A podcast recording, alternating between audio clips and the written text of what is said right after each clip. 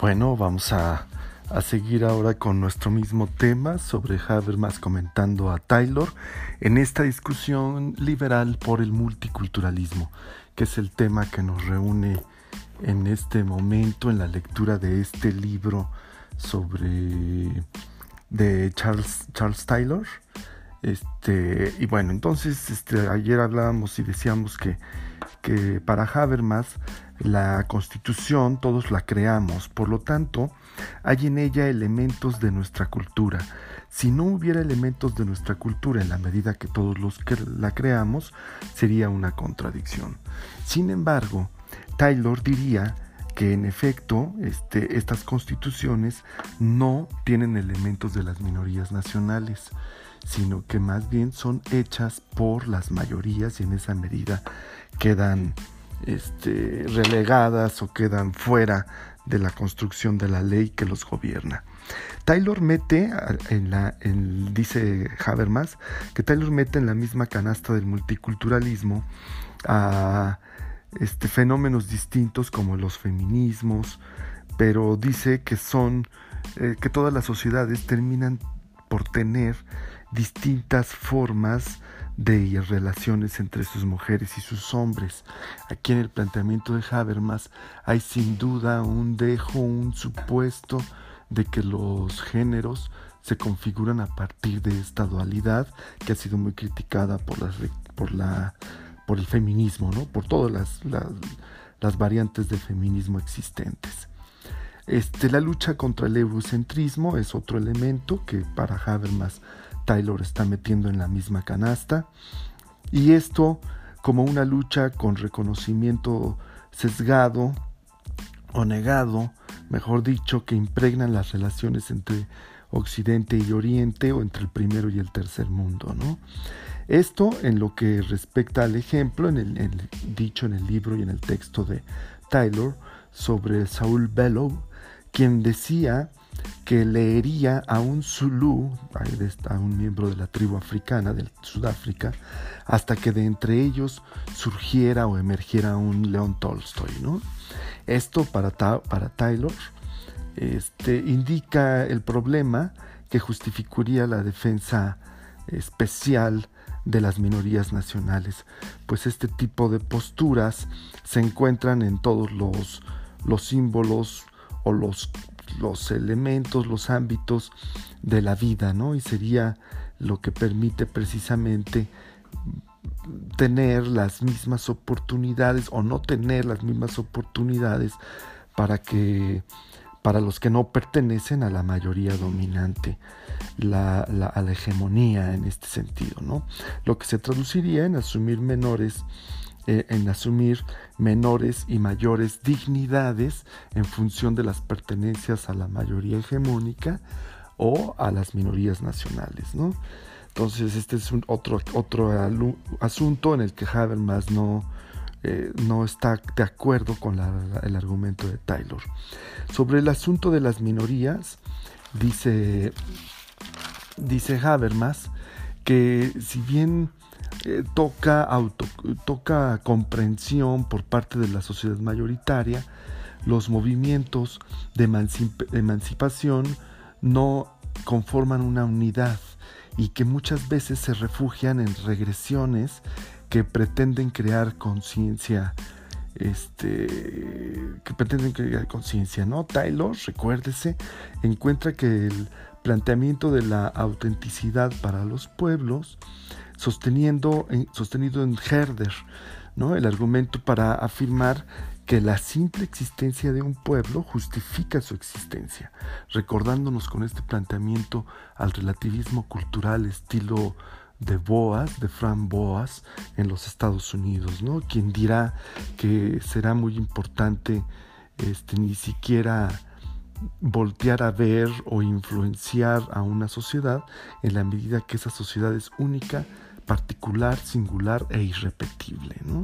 Entonces pareciera que hay algunos elementos de este origen boasiano, relativista cultural, en el argumento tayloriano.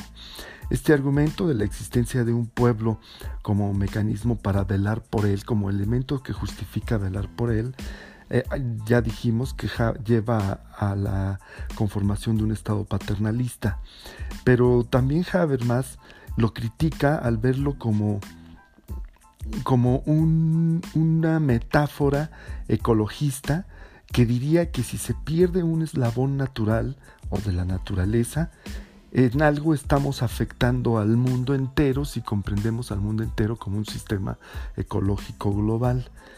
Pero que si trasladamos esta idea de la ecología hacia las sociedades, que allí no tiene aplicación, puesto que toda sociedad decide qué parte de su cultura cambiar y qué parte de ella mantener. Incluso piensa que, si piensan que desaparecer es mejor, es una actitud racional por parte de esa cultura. Y con esto en nada afectaría al mundo, ¿no? Como si puede afectar, por ejemplo, que se extinga una especie de rana endémica en, la, en el Amazonas, que puede afectar en algo a toda la cadena mm, natural del mundo, pero que no nos damos cuenta, ¿no? Y esto, esto, este planteamiento de que no aplica esta, esta metáfora en lo social nos lleva irremediablemente al pensamiento del el historiador mexicano León Portilla, eh, muerto hace poquito, muerto hace pues, menos de cuatro semanas, este, para quien decía él, si se pierde una cultura, se pierde un pedazo de humanidad, ¿no? O sea, el humanismo de León Portilla argumentaba que la pérdida de una cultura sí implicaba y tenía consecuencias para la humanidad. Tenía, las consecuencias podrían ser las formas de curar algún tipo de enfermedad específica, las formas de hacer un ritual singular para provocar alguna, algún, algún elemento bioquímico, etcétera, ¿no? Este León Portilla tenía ese planteamiento y nos recuerda. Un supuesto de Habermas es que todos somos racionales, ¿no? De ahí la pregunta de si el contexto de nuestras lenguas y las tradiciones singulares sean una jaula para la racionalidad, o más bien esta, la racionalidad, está por encima de, nuestro lenguaje, de nuestro lenguaje singular y de nuestras tradiciones, ¿no? Y aquí radica el problema, como dice Francisco Bárcenas en un libro muy bonito publicado en 2002 que se llama El Estado mexicano y los pueblos indígenas, dice Francisco Bárcenas, que ese tipo de racionalidad occidental se vuelve opresiva en la medida que no permite oportunidades similares a todos los grupos sociales. Entonces el planteamiento de Habermas sobre poner la racionalidad por encima de la lengua y de la tradición tiene el problema precisamente de que se vuelve opresiva cuando se extiende con la supuesta neutralidad hacia los otros pueblos, hacia las minorías nacionales. Y por otro lado, Habermas plantea que las culturas son reflexivas.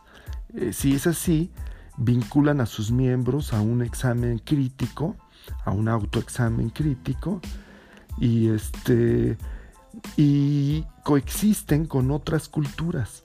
Así el tradicionalismo representa un movimiento de renovación completamente moderno, nos dice Habermas. Este planteamiento es de sumo interés, pues va en contra de los argumentos sustantivistas que hablaban de la resistencia cultural, ¿no? En favor de la invención de la modernidad, ¿no?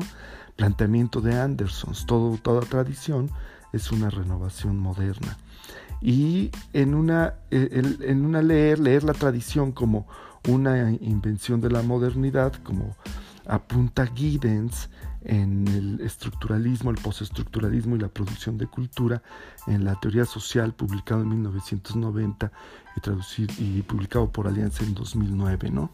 Es decir, pareciera entonces que si las culturas son reflexivas es porque pertenecen a la modernidad y la modernidad sí genera un individuo reflexivo que, cuya pregunta fundamental es sobre las constricciones colectivas sobre la libertad individual.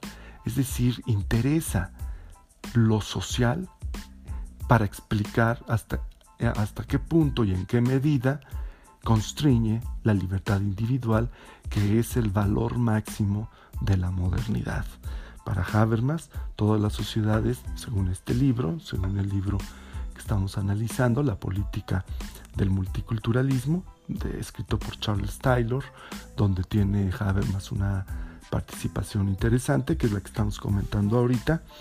Este, para, para, para Habermas, las culturas son reflexivas y en esta medida ellas deciden qué elementos de su cultura eliminar y qué elementos mantener e incluso deciden también si pueden dejar de participar en la cultura dicha.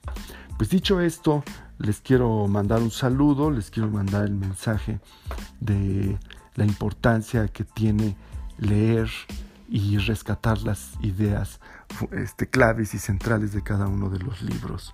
En esta, en esta segunda, en este segundo podcast que, que ponemos ahora a disposición, argumentamos sobre la lectura de Habermas al multiculturalismo como esta reacción al escrito de Charles Taylor. Para Charles Taylor se trata de que el Estado garantice la seguridad jurídica de las minorías nacionales. En cambio, para Habermas basta con tener resuelto el asunto de los derechos sociales para que las, los asuntos del derecho a la diferencia y a la diversidad cultural se sostengan y se mantengan. Así es que muchas gracias y nos vemos en el siguiente podcast. Saludos.